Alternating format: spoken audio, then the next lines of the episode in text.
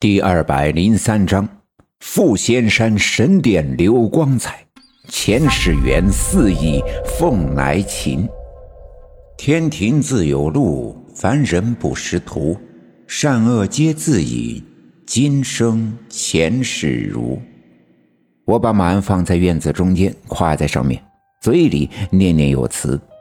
当在仓房里干活的爷爷看见我的时候，天空中那一道红光突然由上至下的坠落，连接到我的身上。我仰起头，脚下升腾起一股巨大的力量，将我轻易地托起，升上半空。我俯视脚下笼罩在黑暗中的刘家镇，以及那些星星点点的灯光，心里五味杂陈。之所以五味杂陈，是因为就在我身上半空的几秒钟里。我眼里的刘家镇，一瞬间便经历了无尽的变化。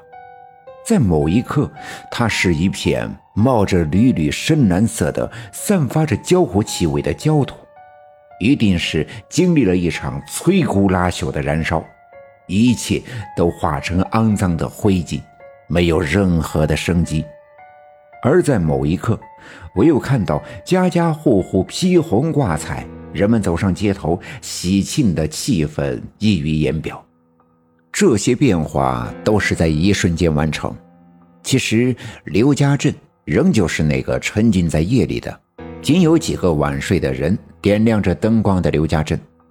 安静，安静的像一块石头、一块铁、一颗烧尽了的木炭。其实，我在空中的停留只是一转瞬。紧接着，托生我的那股力量化作一只枣红色的大马，驮着我长啸一声，向西南的方向飞去。它飞得极快，我只觉得两耳生风，与迎面而来的空气相撞，空气涌入我的鼻孔、我的嘴巴，我几乎不能呼吸，也睁不开眼睛。周围的一切都是黑暗的。之所以我认为是黑暗的。并不是因为我不能睁开眼睛看，而这种黑暗是我的其他感官所感受到的。我的听觉、味觉、嗅觉、触觉，都让我分明地感受到那种黑暗。不过，这种黑暗也如刚才托举我的那一道红光一样，转瞬即逝。枣红马奔跑的速度减慢，迎面的风变得柔和。我慢慢的睁开眼睛。眼前闪出了一片白色的光芒，就在那光芒里，有一座金灿灿的山峰，从脚下翻涌的白云中矗立而出，整个山体似乎贴着金色的鳞甲，这金色的光芒让人感觉到温暖，且望而生畏。这是一个神圣的地方，神圣到我不敢胡乱的张望。更不敢说话，甚至呼吸都要放轻。枣红马缓缓的降落，离这座山峰越近的时候，越能发现它的险峻与广阔。险峻是因为它高耸入云，四周悬崖峭壁，根本无法攀爬；广阔是因为它的顶端有一座巨大的平台，平台上有亭台楼阁，以及一座雄壮的宫殿。整个宫殿上也沾满了金灿灿的鳞甲，放眼看去金碧辉煌。宫殿前面有长长的玉阶，上合心数共计九十九阶。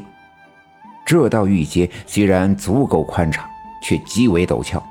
最下面的一阶由翻滚的白色云雾中延伸向上，直通殿门。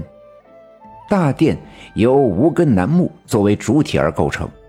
金黄色的琉璃瓦铺顶，两侧高耸盘龙金桂树，雕栏细腻的汉白玉栏杆台基，更说不尽那雕梁画栋，一层层秦砖汉瓦，紫柱金梁，都极尽奢华之能事，在这危崖的绝险之处盘岩重叠，层层宫阙都嵌进绝壁之中，逐渐升高。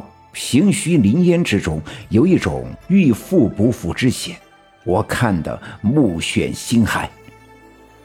枣红马终于落地，再次化作一道红光，消失不见。我张望了一阵后，迈步登上了玉阶，放眼一望，但见得金顶上耸岩寒阁，悬崖古道处飞瀑垂连，深潭周遭古木怪藤，四下里红光异彩浮动，遥听鸟鸣幽谷，一派与世隔绝的脱俗景象。要不是来之前就知道这多半是长世蛇仙的住处，还真的会误以为这是玉皇大帝的天宫。